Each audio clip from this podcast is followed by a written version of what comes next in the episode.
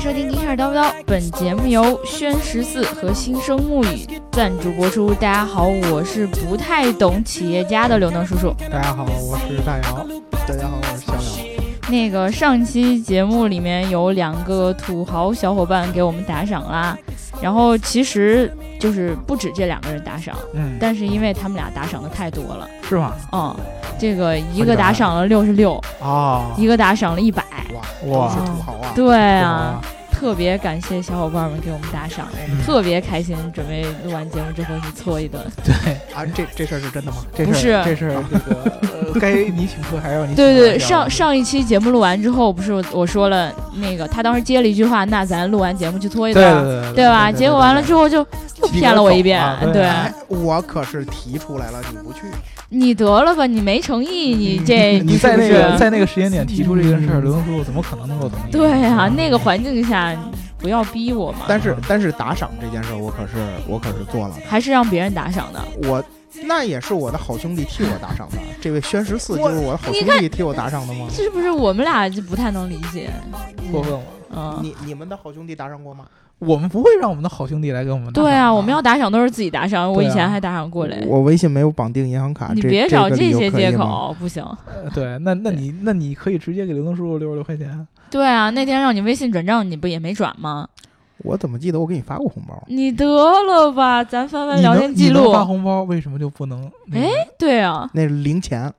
嗨，好了，我们今天还是别扯这些有的没的了。啊但是我们记得逍遥老师欠我们好几顿饭，啊，对吧？然后希望各位听众小伙伴儿也能跟我们一起来监督他。嗯以后慢慢 还。嗯然后今天那个呃，我们上一期聊的是这个在德国租车的一些问题，对吧？嗯因为对我们逍遥老师有了很多比较有意思的经历啊、然后完了之后呢，当时我们在节目里面也提过一个问题，就是跟我们的周师傅问到说，在日本租车的话会是一个什么样的价格，或对者说对在驾照方面有没有什么具体的要求？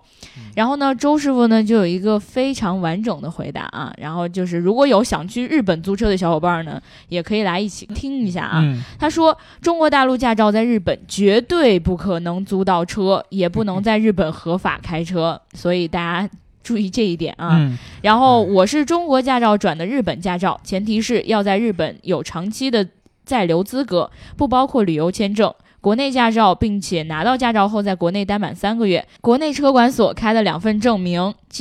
GAF 开具的 JAF 开具的驾照翻译件，日本居住地区政府开具的住民票，拿着这些带上护照去日本驾考中心预约考试，通过笔试和场地考试和体检就能拿证了，还要体检呢。嗯然后因为考官是交警，场地考试通过率低一点。我认识的中国人最多有考十一次才过的，一般是考三五次。我呢是第二次就考过了，说出来很多人都不信。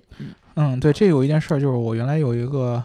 呃呃，小伙伴在对日对对本考这个驾照考了八次，对到最后都没有考过。咱们哦然以后前最在后节目里也说过他对，们，然后对他就吧放弃了。对、呃，然后周师傅能第二次考过，这个装的逼确实不错。那看来肯定是相当不容易，水平对相当对不容易对对对，应该对是在这个日本的这个道路上已经观察了很长时间日本这个司机的开车方式，因为那个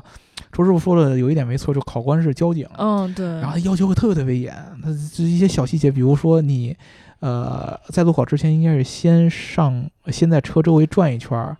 然后你开车之前应该先看看左右后方有没有车。这跟我们那个也一样 嘛。对，咱嗯们那个就是、呃你意思一下就行了。啊，对 对对，人家那个是你必须得买每一个动作，就跟那广播体操做的特别到位。嗯你要，看哦后边，就必须把头直接转过去，啪一下就对对移过对去，对对这在我德国学车的经历中对吧啊也遇到过。是吧？嗯也对是遇到在过在在我那会儿在美国那个也是，他们比如说过一个十字路口嗯或者过一个丁字路口，啊，就过十字路口，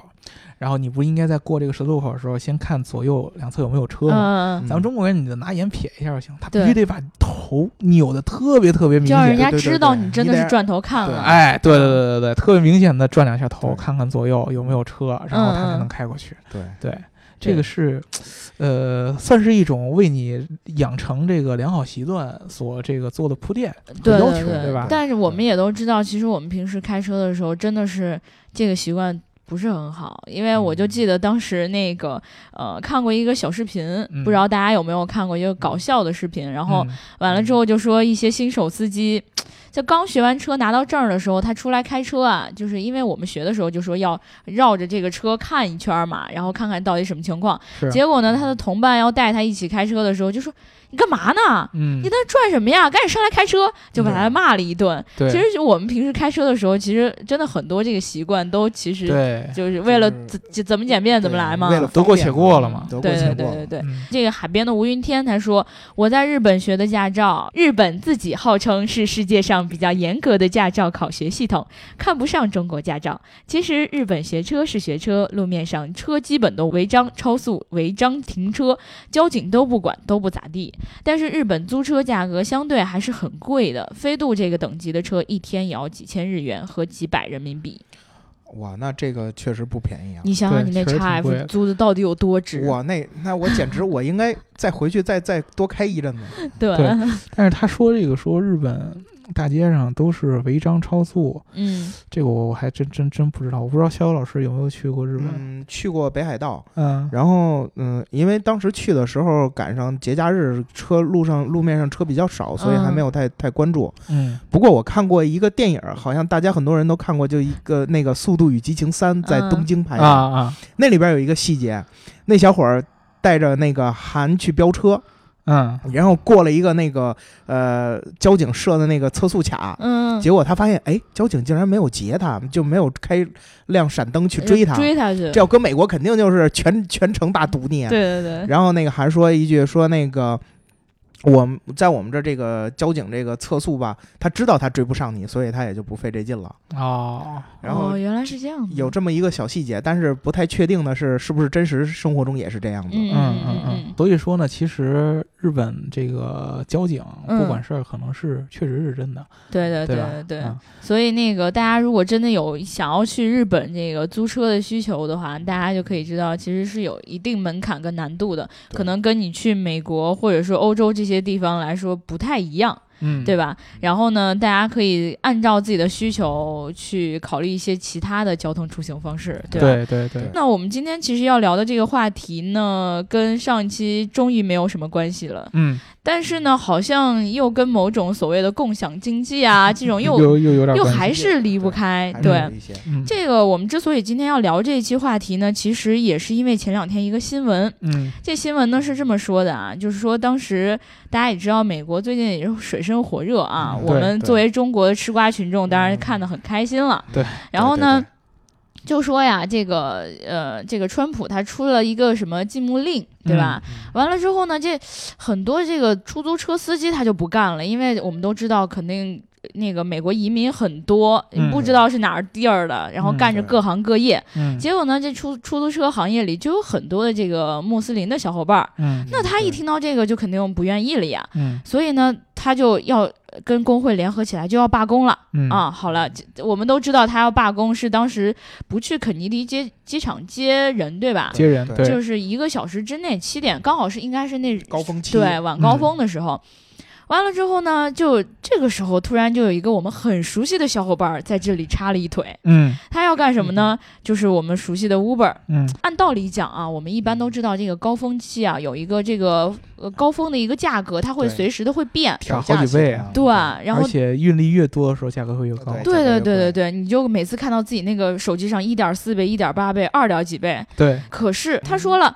我们取消了这个高峰时的这个调价的这个政策，嗯也就是说，我鼓励更多的 Uber 司机去去你这机场接人嘛。嗯对吧？然后虽然你说这一单挣的少，但是呢，你对活儿多呀，对呀，嗯对吧？你可以而且一趟接一趟，对呀、他这 Twitter 一发完，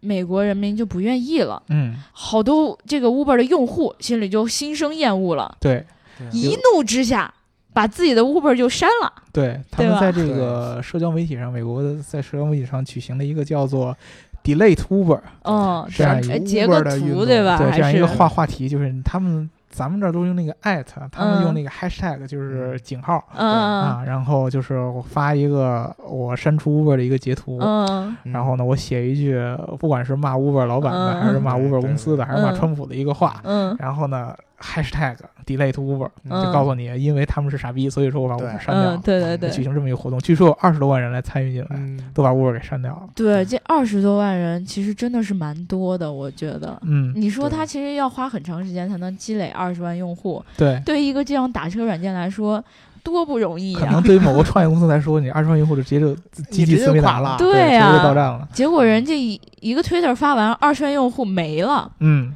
对吧？对所以我们嗯今天主要还是围绕一下这个事情，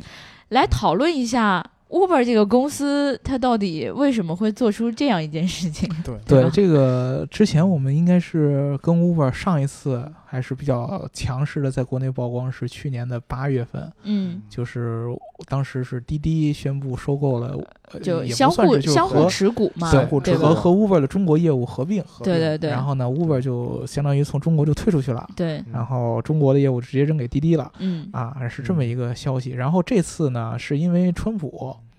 然后上台以后，在美国的这个老百姓之间呢，造成了很多这样的、呃舆论上面的激化，啊对对就是有支持的，有不支持的。对，对啊，，尤其是他现在又签了一个这个反对。应该是几个国家，我具体忘了，七七个应该是七个穆斯穆斯林林国国家当时是入境啊，对就是移这民申请就不对让这人些家这些申请人不能移申申申请美国移民了，然后反对这些嗯然后很多移民开始反对川对普的这个禁令，然后有的这个，因为大家可能不知道，好多的这个美国的出租司机，包括其实欧洲的很多出租车嗯司机都是外来移民，对而且很多都是来自穆斯林国家。哎尤其以穆斯林为主，对，包括我们的好兄弟巴基斯坦，包括那个印度一的一些帮，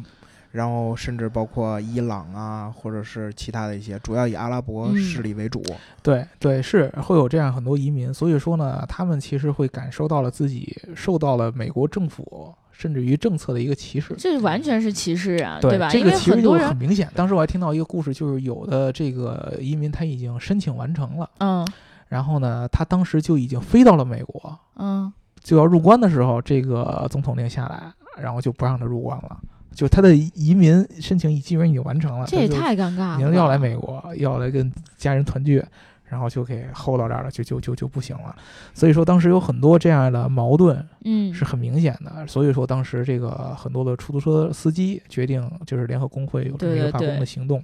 然后呢，Uber 在当时是一个什么定位？是说呢，这个 Uber 的 CEO 嗯这个叫特拉维斯·卡兰尼克对，啊。然后他呢，在之前川普刚上台的时候，他有一个叫做经济顾问团队对嗯啊。对这个卡兰尼克呢是这个团队其中之一嗯啊。就是有人会觉得你这种。呃，参与到川普的这个经济团队、顾嗯问团队里边，相当于是被川普给招安了嘛。对呀，就对是对他对以后总统做什么，你都跟着他走。老百姓对啊又不会 care 太多细节，是吧？对你这个就是站队的一个行径，对对你就是现在对对跟川川普是一条船上的垃圾走狗，垃圾，对？吧？然后你这次呢，你还又干正这好种事儿对，对在人罢工的时候，你背后捅人一刀，对对吧？哎垃你借人圾家的办公嗯这个罢工的时候，你去发这种横财，对吧？对，所以说，大家就觉得得你是不是跟川普串通好的？嗯嗯而川普让你在这会儿对不不许这个涨价，嗯，然后鼓励更多的人去去机场拉客，是不是川普给你打了个电话啊？淡化人家这个淡化人家这个罢工的效罢工果？的是不是？效果是不是你是有预谋的？大家就觉得他是一个呃跟川普串通一气的。嗯呃，嗯其实呢，我是觉得吧，这个串通一气的可能性，就是直接在这件事儿串通一气的可能性不是很很大，嗯，因为人家就是这个卡拉尼克呢，在看到了这个大家发起的这个删除 Uber 这个活动之后，也就不到一周的时间，就内部就发微信宣布就要退出了这个川普这个经济顾问团。但也有人说他是迫于压力嘛，因为很多人给过他这种压力。是是对是，吧确实就是也是压力之下嘛，嗯毕竟有这么多人删除，他觉得不太合适，那就退出了啊。然后呢，我们其实我发现一个问题，就是嗯我之前在这个这个新闻出来以后，我就开始去了解这卡兰尼克这个人是个什么人，以及这个嗯 Uber 之前这个公司到底是什么样的。对，我记得当时我在 Uber 这个呃在中国业务和滴滴合并，嗯，然后退出中国的时候，我就特别特别特别的好奇。我当时我记得咱们节目里也有聊过，就是我的朋友里边有在 Uber 工作，对对对，嗯他们其实对 Uber 的这个企业文化呀，呃，以及 Uber 的这种很拼搏的这样的精神是特别特别特别的推崇，就是认同他的这特种，别特别认同对，认同感很强，就是大家就觉得我们 Uber 在中国就是为了，呃，赢。就是为了赢滴滴嗯啊，就是又为了呃提供更好的客户体验，嗯获得更多的市场份额，嗯然后真正的能够改变这个、呃、人们叫车呀、出行的这种这种行为模式。嗯，对，大家都是照这个来的。然后所以说，很多人在刚开始 Uber 一下被这个滴滴中国业务被滴滴合并以后，然后退出中国以后，大家根本接受不了。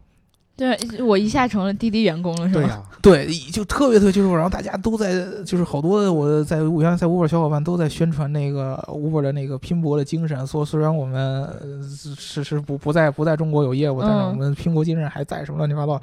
当时我就想不明白，这是怎样的一种公司企业文化才会让大家这样，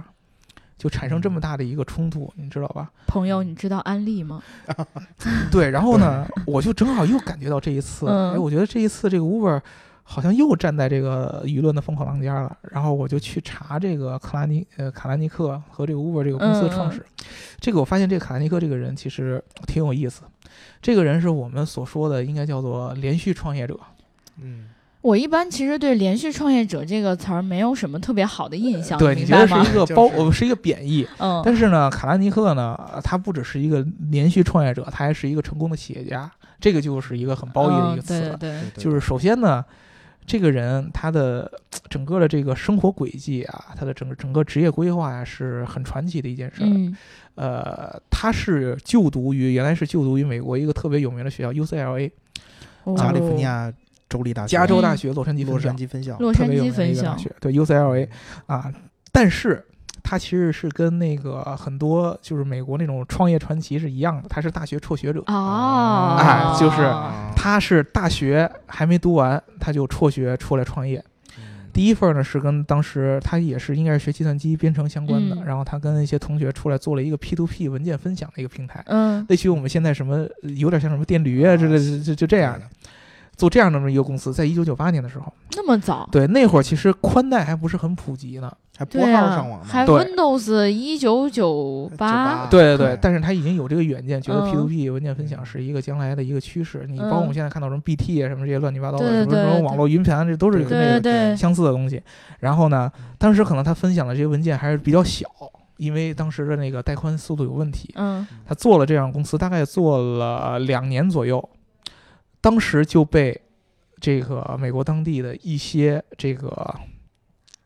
算是什么知识产权这样的公司告上法庭了。哦，就是在这个国外比较重视对对对知识对产权这对对件对事一个儿呢。 P2P 分享这个最容易的就是知识产权的问题嘛，原 来人家也想过搞这种事情，对吧？然嗯后告了以后，就是我记得当时是多少两千万美元的罚款，哦，还是多少特别特别大的一个数额，嗯，大到什么程度？就是这个罚款数额等于瑞士一年的 GDP 总和，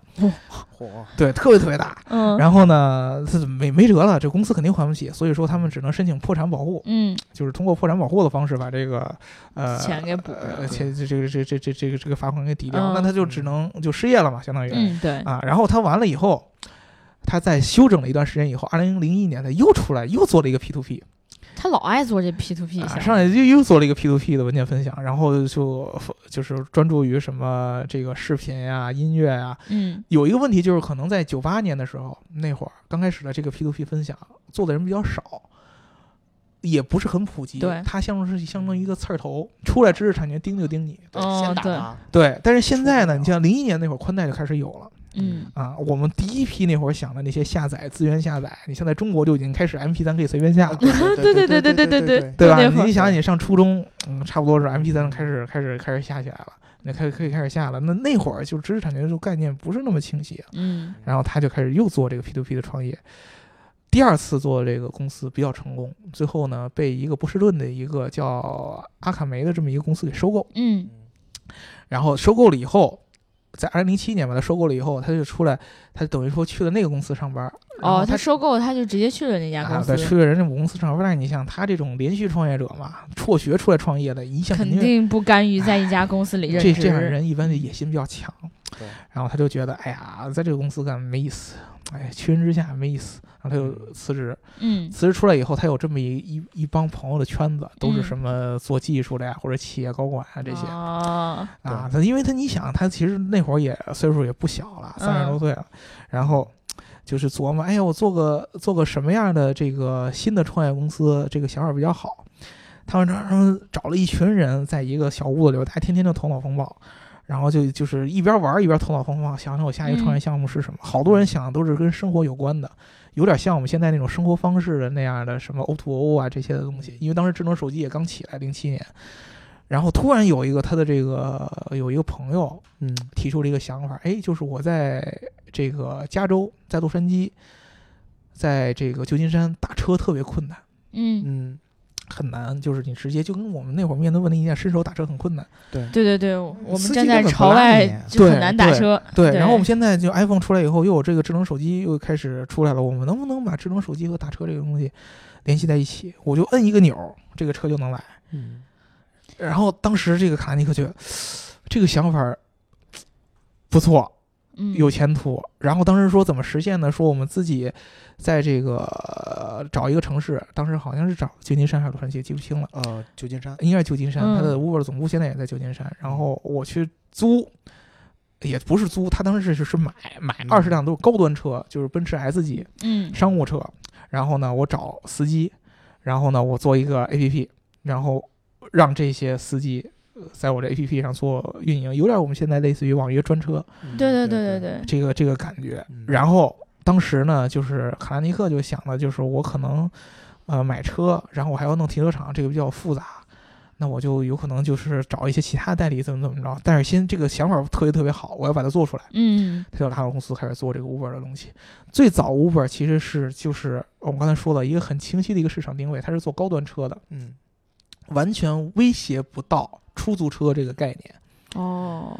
就是对你想方便快捷的打车，那你就要交更多的钱。嗯对嗯高端人士才会那么需要一辆对车。啊哎，吧对你就要多对多调性，价格肯定要比出租车要贵的、 嗯，对，啊。后来慢慢慢慢，它开始往下探，这个策略跟特斯拉也很像，先先做高端，然后慢慢往这个民用级别来探。嗯对对，对，一样的，开始有什么人民优步、有 Uber X 各种各样的服务都出来，嗯然后这个公司就越做越大，越做越大，越做越大。他自始至终，这个卡兰尼克都在跟各种各样的什么，你知道这个人成功以后，什么创业论坛啊，嗯什么刷资本脸去论坛啊，呗各种各种对讲，吧各种各样喷，嗯都在说，就是 Uber 的一个核心的精神，就叫它叫 hustle。hustle 这个意思是什么意思？英文单词就是拼搏，啊，嗯或者说是强势。强势哎，就是这个词很你重要能。明明明显感觉 Uber 这个公司，一个他们的这个所有员工都特别拼，嗯特别特别有能量嗯啊，对就是你感觉他们无时无刻都有用不完的能量在工作上。第二个就是他们谁也不服，谁反对他们他就去咬 谁，因为因为你知道这个出租行业就是不是说在在咱们中国有那么多的政府啊和嗯传统这些行业的一些一些规矩，在美国也一样。刚开始出来的时候推行的时候，各个这个政策都对他不利，欧洲也一样，什么巴黎的那个对出租都车罢工工都不啊愿什么的意反对他。对嗯都有，谁反对他出来咬谁，就跟你迎着干，就是你反对我，我就就就就迎着你干，就是你不适应我就不行，嗯，一直是这样。然后当时这个呃卡拉尼克就在各种各样论坛上就说，这个 hustle 这个这个拼搏这种精神是 Uber 的核心。嗯他觉得任何一个创业公司想要成功，从你拉到投资，到呃这个公司达到规模，到开始有竞争，然后再嗯到开始在竞争当中获胜，你的最核心的这个成功的法宝都是这个 hustle，都是这个竞争的精神，就是这个拼搏的精神。嗯这一点其实我觉得他总结的特别特别好，因为我我们平常也会看到很多这种特别成功的企业家，对，他们有一个共性，包括你那种特别成功的运动员，有一个共性就是特别特别强的好胜心和拼搏精神。对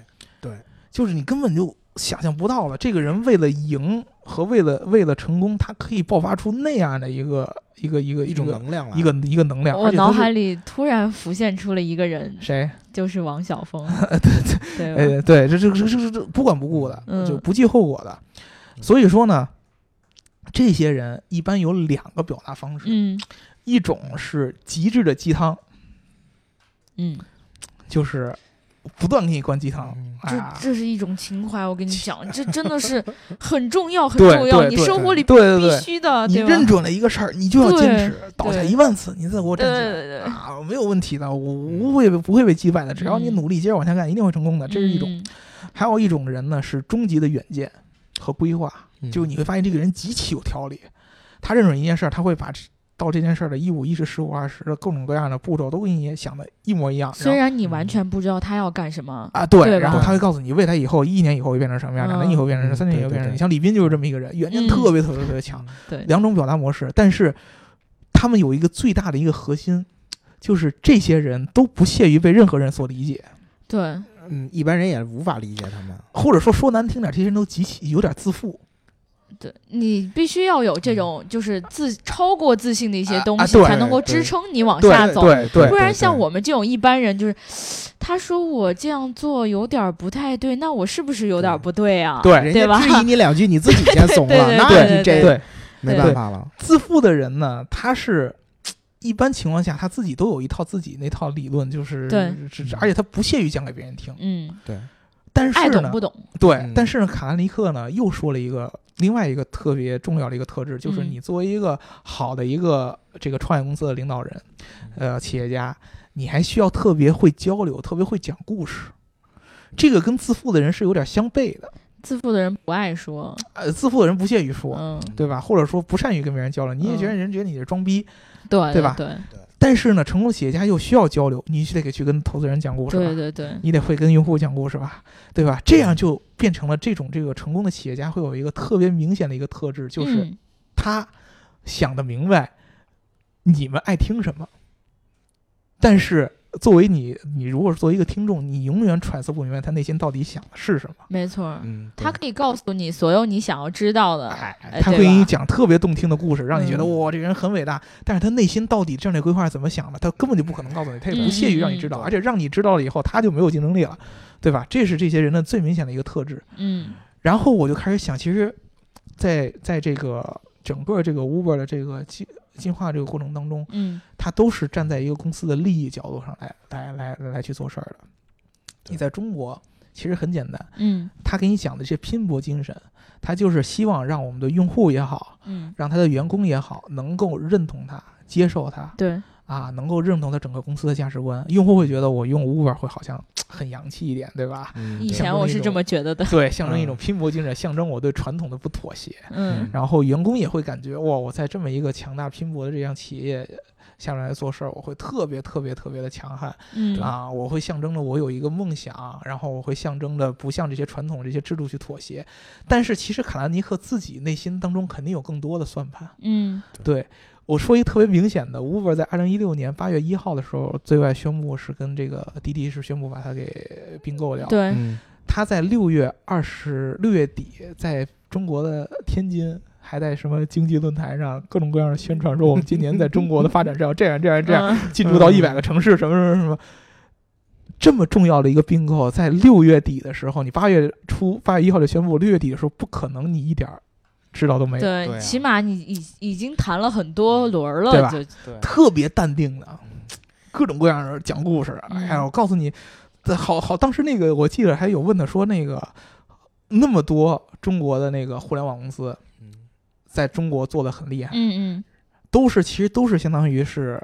呃，硅谷或者说是其他国家的 idea 先出来。嗯下手先出来，然后最后被中国的公司拿到中国，然后最后成功。然后其他这些，你像这些美国的这些国际化这个互联网公司，想要在中国本土做成，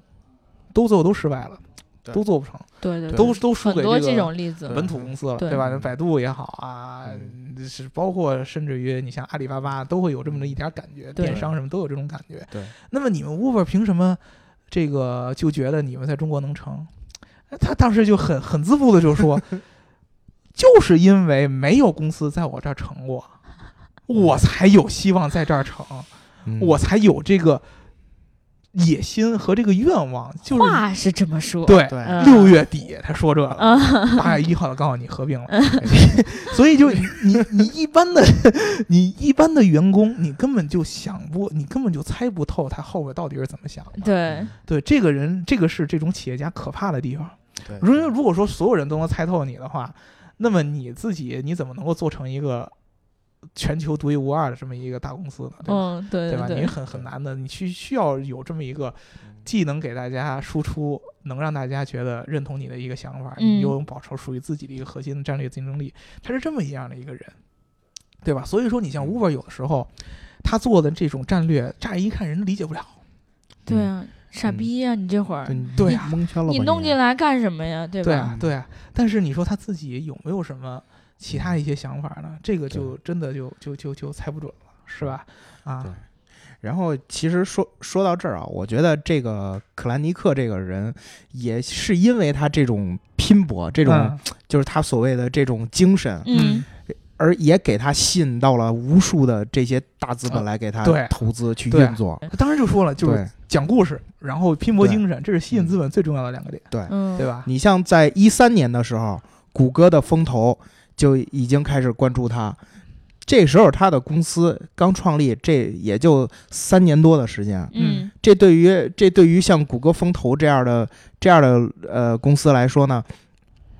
这么早就看上他，说明确实就说明克兰尼克这个人有点水平。嗯是，当时就投了，当时就投了两点五八亿美金。嗯，当时对，然后在这之后一年，二零一四年，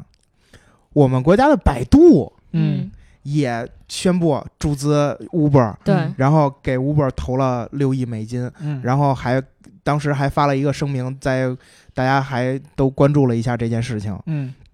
然后包括这个之后，还有很多其他的公司，大公司还包括在一六年去年的时候嗯 Toyota 丰田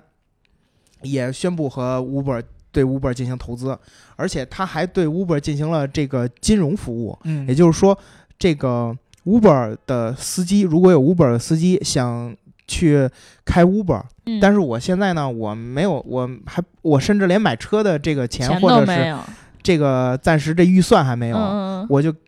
丰田就给他提供了这个呃融资租赁的这么一项服务。对，嗯，也就而且它相对于其他的这种非 Uber 用途的丰田车还要便宜一些。对，我这也就是说，Uber 这个公司，像刚才大姚老师说的，它靠它的企业文化，靠它的这个。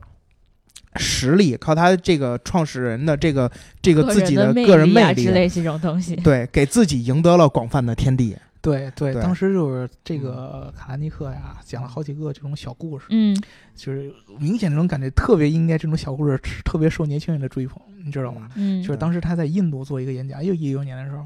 嗯然后呢，他跟印度说，首先他在一个大学里边做演讲，然后所有学生提的问题，他首先都反问一个问题：你是呃什么专业的？你嗯哪年毕业啊？我的天啊，我最哇讨厌别人问我这个问题了，其实你当时就你会有一感觉，一个这么成功的一个企业家反过来问你问题，你觉得很 exciting 的一个，嗯，对？吧？然后就好像对要正视我了，对对对，对方回答，然后他就说那个你退学吧，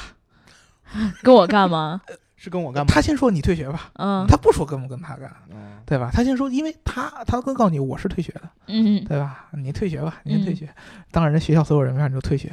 然后他就告诉你校长说我不要你了，你走啊吧。 对对， 然然后呢，去跟人家说这个你要做这个创业，你们肯定也有学生想做创业，要不然你为什么要听我的演讲，对吧？嗯，对，做创业嗯最重要的就是找投资嘛，对找到问题以后，解决团队要想好这个想法以后，你要拉投资，嗯投资人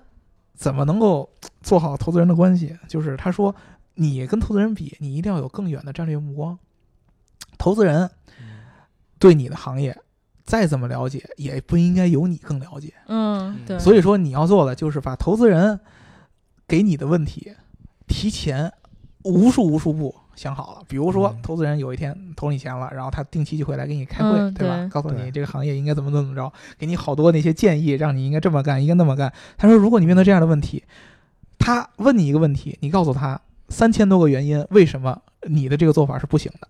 然后嗯你再告诉一个你觉得这个公司应该合理的一个方法，然后你再告诉他五千个原因，为什么你这个方法是对的。嗯，这个投资人下一次再也不会问你问题 了。嗯 然后还有一个问题，还有一个事儿就是，如果说呢，你你觉得你没有时间，嗯，对足，够的时间或者足够的嗯精力去应付太多的投资人问你这些天天问你这些问题，你最好一个方式就是不理他，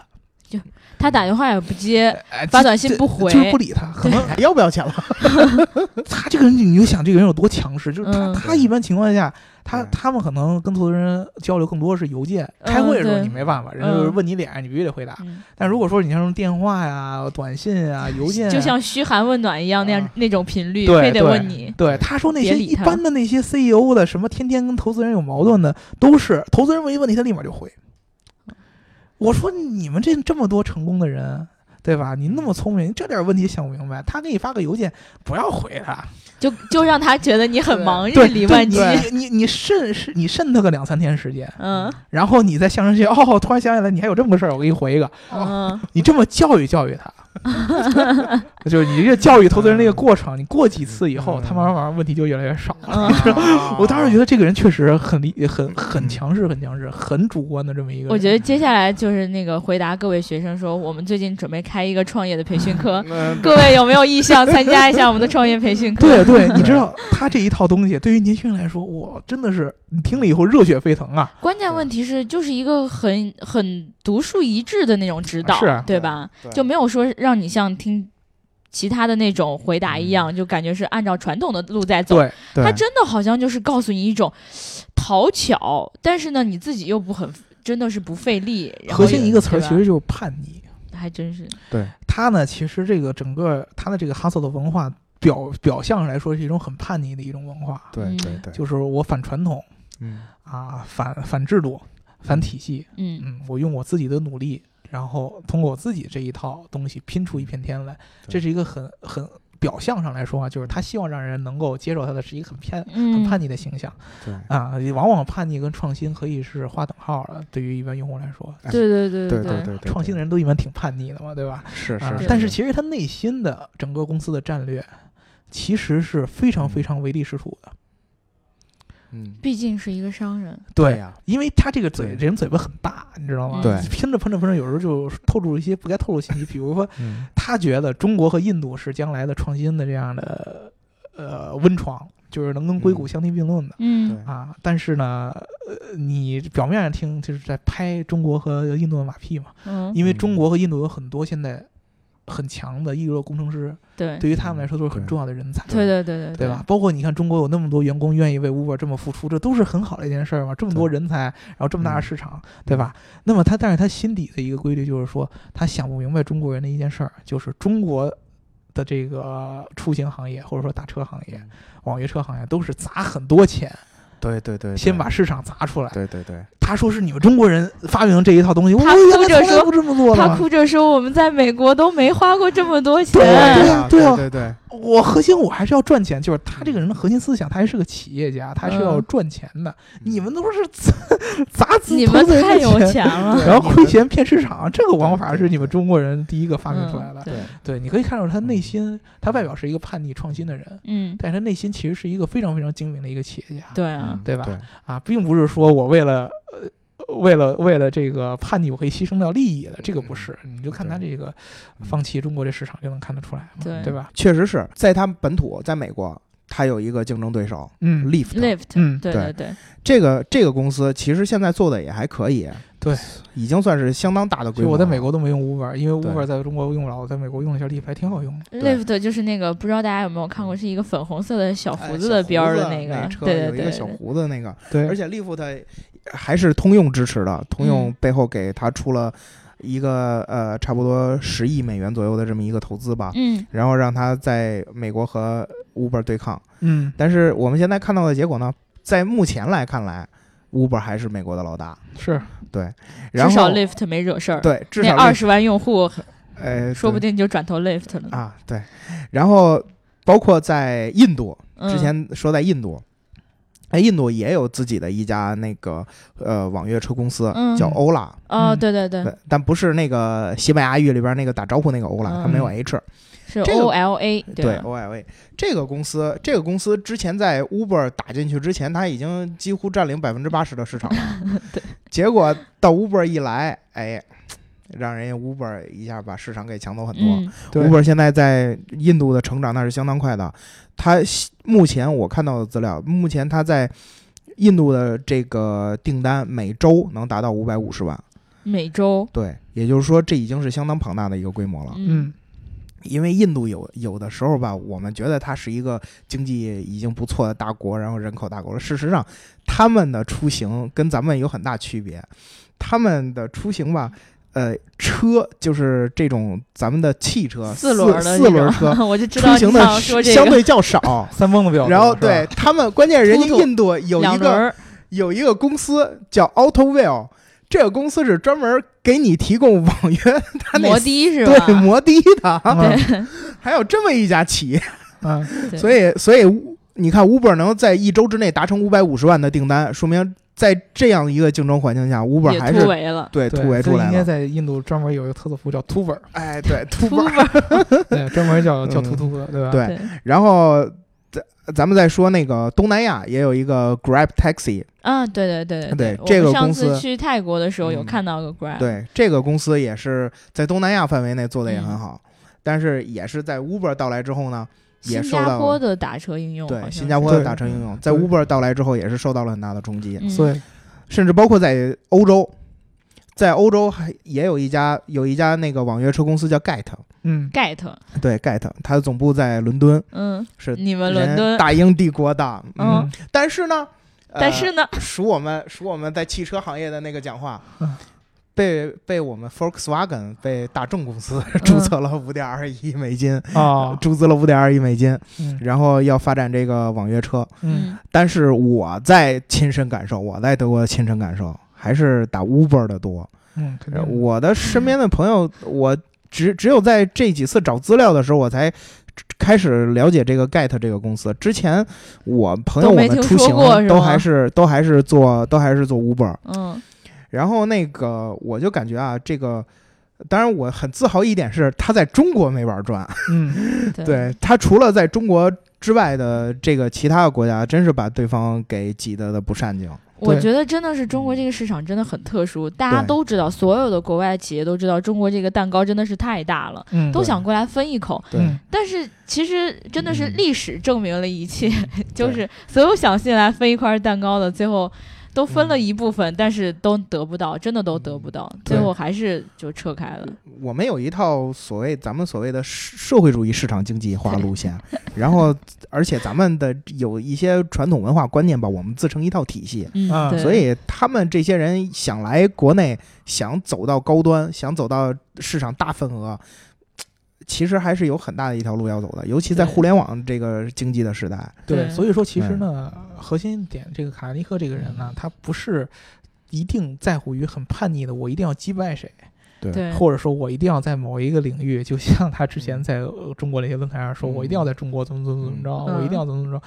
如果说他真是那样的话，他就应该把他所有的利益、所有的东西、利润都扔掉，一直打到中国，一直把这个公司打垮为止嗯。对这是他呃叛逆的终极体现，对吧？对叛逆应该是不撞南墙不死心的，对，但是他其实不一样，他其实背地里是很精明的一个商人，嗯，他选择了一些他可能不善于，或者说根本就最后玩不转的市场，嗯选择放弃掉人最大的敌人是自己。对对对对对 对啊，，而而而去去在这个能嗯这个立住脚的嗯这些嗯呃这国家或者说市场，嗯对然后去强势的增加自己的市场份额。对对，当然，其实很简单，人家就问他，你原来是做这种高端专车的，嗯，为什么你要下调价格，出这样人民币优步这样便宜的这种东西？嗯人是说就是为了市场份额呀。嗯对啊，我刚开始就是他这个人刚开始起步的时候说我是做这个高端车专车的，嗯，但是你往下，他是有野心要做更多的这个市场份额。嗯对对对，对啊，那做更多市场份额最简单的就是打价格战呗。对啊，中国那一套可能有点太过分了，还补贴这补贴 那。对那在美国，它就相当于我肯定是要针对于大众市场做的嘛。对对，对我觉得中国那对最最恐怖的是，我不是很久以前一直在用滴滴嘛，嗯然后不对，很呃最最开始用滴滴，后来用 Uber，然后再后来用易到，然嗯后是后来手机里只保留了 Uber 跟易到这两个 APP，然嗯后后来那天因为在汉中，我不知道最近为什么大家突然开始喜欢上了用这个网约车，你知道吗？然后我妈就每次说：“哎，你别打车了，我给你叫一滴滴吧。”然后我就想着说，那既然你都用滴滴，那我自己不如下一个，我干嘛 让你给我叫车呀，对吧？啊，我就下了一滴滴，然后我不是又有一个新的手机号嘛，我就用那个注册了一个， 结果我看他给我送了好多优惠券儿，啊，然后在在汉中打车就是。呃，不远不近的地儿，反正就四块多钱，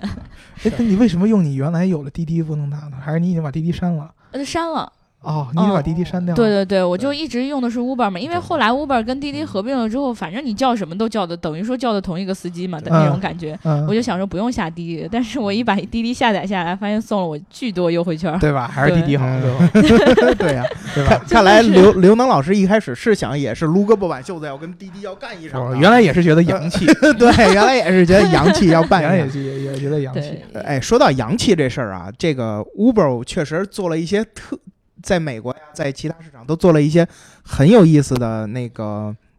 项目，很有意思的活动。对对对，包括在美国，在美国一开始，去年还是前年那个呃《权力的游戏》（Game of Thrones） 嗯，流行的时候，它推出了一个一键呼叫铁王座这么一 一项服务，就是你在这个城市， 它一键有呼有叫老对虎灯，它一有键一呼叫 菊花台。对它它有一辆车载着这个铁王座，嗯然后如果如果要是你正好在这个时段出门去打车，嗯，你会有机会叫到这辆车，然后你坐到这车上，然后他坐在铁王座上拉着你到处去转一圈儿。这么舒服呢？对，然后在澳洲他也有过这么一事儿，他在澳洲提供了一个那个叫呃一键呼叫猫咪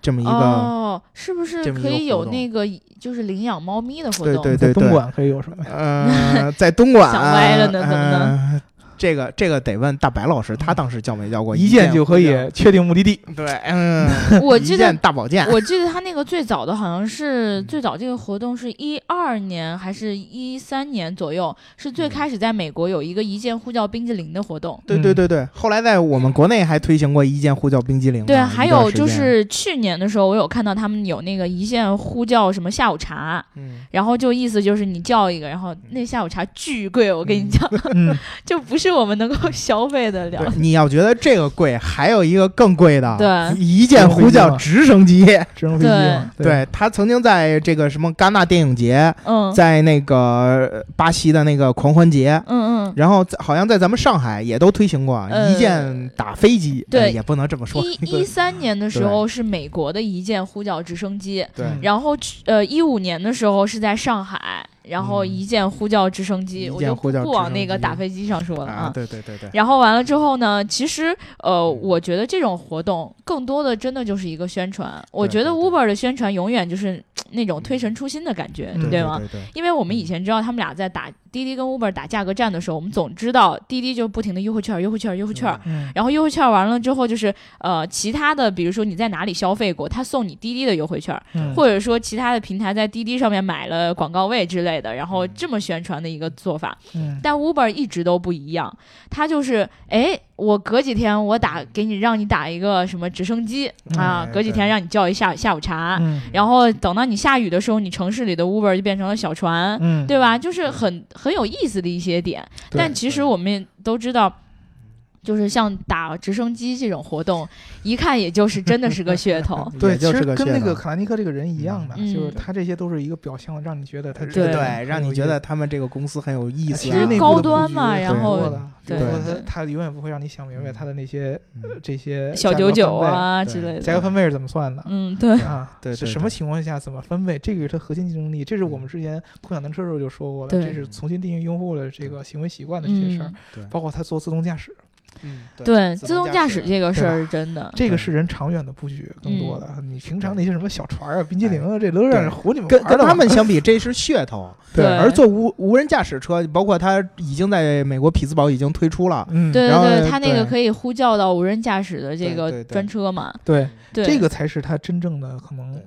别他人看不太明白了，甚至包括我们也看不明白他下一步要怎么做对的这样的一些当战略问题。时，当时我们当时最开始报道的时候，就是一五年的时候，人家 Uber 就成立了一个自动驾驶的实验室。嗯，你想那个时候，就是滴滴还不知道在打算什么呢，对吧？还还在抢市场呢，嗯他又开始准备做这个无人驾驶的一些工作了。对应该是挖角了很多就是关于这种无人驾驶的人才，对就等于说是提前布局了，对对吧？对然后我看咱们这两天的日报里面写了，他刚刚从 NASA 挖角了一个做这个飞行叫器，飞行汽车，嗯，嗯对，对就是人家已经研究了三十年的这个飞行汽车了，对要挖过来，对准备成立一个这样的事对事业部、项目部，对，嗯对，那会儿卡兰尼克可自豪了，说我们公司有这个物理学家，嗯，是？吧？有这个核动力学家，对，对吧？有这个数学家，嗯，是吧？嗯，然后还有什么航天学家，我们根本就不是一个出行服务公司。等这各各种各样科学家都我有，像个大 学，对吧？对吧？老厉害了，就我对这个大学退学嘛，我就要在我这公司里边上大学，对，对吧？这个，所以说他的这些背后嗯，在他这些非常非常欢愉的好的这个用户体验，让大家觉得特别有意思的用户体验、嗯后边，他的这些很多的布局，其实是我们都是看不太懂的。对对，对因为你看懂了，那你不也可以做了嘛，对吧？好像最近 Uber 也干了一件其他的事情，嗯，什么就是事儿他起诉了加州政府，嗯对吧？是因为当时应该是一个法案吧，嗯就说允许就是这些 Uber 司机，或者说还有还有 Lyft Lyft 的司司机机是可以成立自己的工会的。嗯，然后呢，他就觉得特别心里不服气啊，嗯，然后他就把这个政府起诉了。就是他们呢是不准不应该，不应该这些他公。觉得你为什么要成立工会呢？关键是这个美国的工会啊，在他们美国实在是有太大的权利了。嗯，我们举个最最出租贴切车的罢例工子也是他们对干的。但是你像你这样的嗯有点红脖子的感觉，逍遥老师，你应该特别支持工会吧。我当然支持工会了，因为工会就能就能体现出我们这一帮人对我们工资、对我们工作状态的诉求，嗯对不对？你你怎么着，我也不能说你定什么我就听你什么。嗯是不是？咱们就拿最最最最最明显的例子，很多人大家应该都知道，NBA 嗯，对不对、n b a 为什么有过停摆啊？嗯，那还不就是工会和联盟没达成协议？嗯，对。然后那那科比他们够有钱了吧？嗯，那不照样还是形成工会，还是要去跟他们争？对啊，所以这个抗争是应该有的，对吧？因为我合法的权利嘛。对，所以 Uber 为什么要这么做呢？其实很简单，你这个工会是一个非常传统的一个东西、嗯嗯，啊，工会象征着老老传统，对， 象征着旧社会， 对，也象征着美国本土，嗯，对对，对吧？工会象征着美国是。我这倒们是我们以前聊过那么多节目，一提嗯工会想起什么呀？三大车企，对，对吧？对想起把那些人拖垮的那啊，些想人，嗯起啊出租对车，现对在吧？出租车，你嗯 Uber 作为这么一个创新的一个东西，它是很杜绝这样的事情发生的，对吧？这个从公司利益上来说，你这些这些司机，你现在在中国已经发展成这样的问题了，就是嗯好多 Uber 的司机说 Uber 你骗我钱，嗯，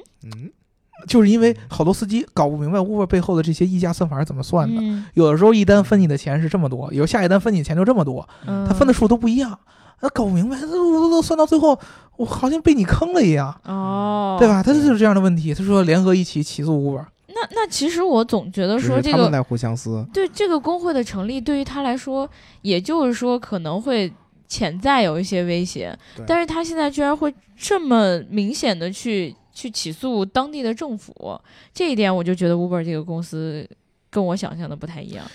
这个这个这个确实是这样的，有有点儿就是你本来你把 Uber 如果画成一个美国标签儿，嗯，你会觉得 Uber 干一些事儿你你去理解不了了，别画人川普标签，我能，对你画成川普要求就不一样了。嗯对，所以说其实你看好多现在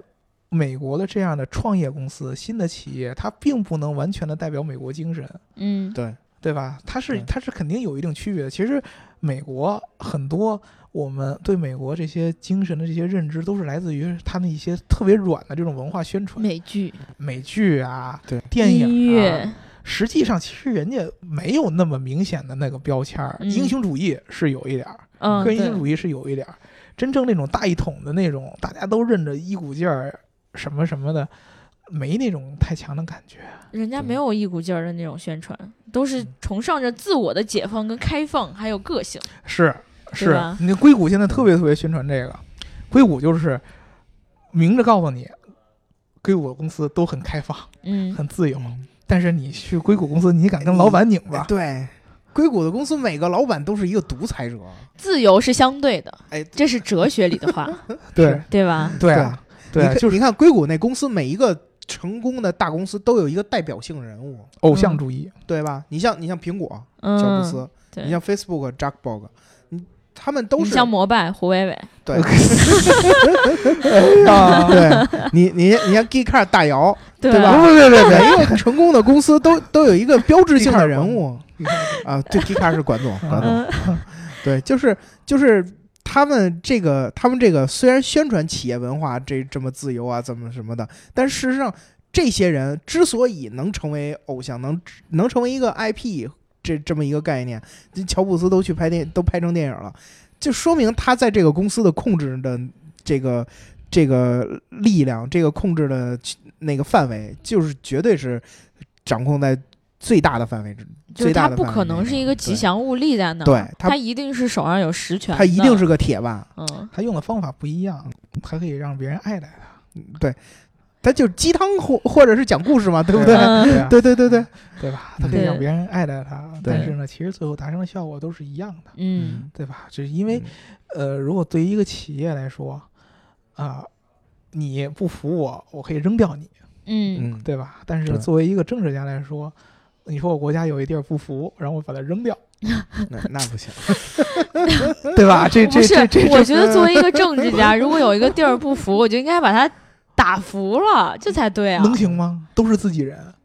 我能给你打服了吗？我我就用一些更加严苛的政策什么什么的来，、我可以用经济手段 呃对政治手段来来对对来限制你，对啊，不一定非得打你，是不对，是？就是不嗯是用武我力收解决，而是用一对些收紧一些嗯政策，但是把你前提捆住。嗯你必须得说出明白。哎呀，你是我的孩子，我特别爱你，然后私底下搞你，是啊对，吧？合理应该是这个方法，对嗯啊合理是对吧这 个方法，合理应该是这个方法，而不是告诉你你个王八蛋、嗯逆子。 对，不是跟严父福特。严父，好吧？对对对，不是说跟福特说你要敢在墨西哥开开那个工厂，我就收你百分之三十五关税。对啊，对啊，不应该是这样的吗？你总会觉得是很奇怪吧？嗯，你出来，你个逆子，嗯老子削 死你！你你作为国家领导人敢这样吗？我们国家很多爸爸确实是这 样的。对啊，你这是爸爸教育儿对子，不是嗯国家的一个问题，对吧？嗯，说到这个，我那我就能理解你了。能理解了吗？确实，我当时就嗯感觉听到有有有听到他这个政策的时候，我特别想笑，嗯你知道吗？就是你呃，你放着他的利益也不去想了，然后就为了单纯的说把他拉回来，然后增加我这就有点业有点奇怪对你就率。感觉是老老板训员工，对嗯，啊，对，对吧？你嗯你你明年不给我做出这个东西，你明年年终奖别想要了，扣你百分之三十五工资，这这变成这样 了，对啊。这国家人员能能这样吗？对吧？嗯 这个我我觉得，反反正我一直觉得国家国家很多政策啊，或者是一些东西，他都做的很委婉。笑里藏刀嘛。哦，嗯对真的是对这吧样？。这对这因为因为国家的前提上就是我面儿是不能随便跟人撕嗯撕成这个样子的，对，痛痛快快的，没有那么多痛痛快快的事儿，嗯，对吧？我是一个老板，这公司是我我做对的，我养起来的，嗯我他妈想用谁就用谁，哎，对，嗯对吧？我想都用黑人就都用黑人，我想都用白人就都用白人，我想用我不想用穆斯林就不想用穆斯林了。但是你国家不可以呀，对吧？你这么一说的话，你老觉得你代表一个国家做一件事儿，那就是象征了这个国家整体的一个理念对，和观念，嗯对不代表你自己个人，对，对吧？不代表你自己一个公司，它是这么一个事儿。对，嗯像我坐在这里说话，就不代表我个人，嗯，代表的是我的头发。对啊，就我我们，对你像我们这种嘴炮的， 对就就聊聊天儿没问题。对你哪天我我不我不能说是吧？我不虽然能代表朝外 SOHO。对，不对能吧代表朝鲜，所以我都不能对代对表对 gay car 的态度。 对对，我我你千万不能，你刚才那很多观点不能代表 K 卡，啊我不，我我也没说什么不能 不能说的，我我已经很克制了，是吧？这这样哥那天咱们没录音， 肯定不是嗯这套对话。， 我不代表东大桥地铁站。对， 对嗯，对对，嗯所以其实我们从 Uber 这个企业它的一些做法上面，啊也聊到了川普现在的很多做法。嗯，对，其实企业家的套路跟思维，我们一般人也没有很容易理解，嗯嗯对吧？但是我们试图去把他们归为差不多同一类，嗯然后也就差不有多点能。像，真是像企业家的套路。嗯，这些企业家都是这种风格嘛。对对对对，但是治国来说，确实是这点我也承认。对，他可能他要解决这个问题是一定要解决的，但是嗯我老觉得他现在这个方法，第一个是激太进太直接了，嗯，太激第进二了个呢也有点太早了，就是你这么直接的去解决问题有点太早了新官上任三把火，啊。不过你大说老师，我跟你说，这个有些问题你迟早你要解决。是要解决，但是如果如果要是按照挺川普说的一句话，就是你趁他这个时候解决，就比他闹起事儿来再解决要强很多。好，这个让大家来评论 一下。好对好对对好吧？好好好啊，那我们今天这一期节目就聊到这儿啦。然后，如果大家想要加我们粉丝群的话，记得在后台留下你的微信号，记得是私信的方法哦，就私信在各个平台后面私信都可以。然后嘞，听节目要记得点赞、打赏和评论，点赞、打赏和评论，点赞、打赏和评论。如果你对我们这一期两位老师就是输出的观点有任何服与不服，都记得在评论里面跟我们一起来交流一下。欢迎探讨。对对对对对。然后到时候如果大家还想要探探讨的话，不如拉一个小群，对对吧？咱们就直是接聊，什么话都能往出说。嗯对吧肖老师特别喜欢跟大家说对 对对。对。然后逍遥老师在这里等着你们哦。嗯那我们就这样啦，下一期再见，拜拜。拜拜。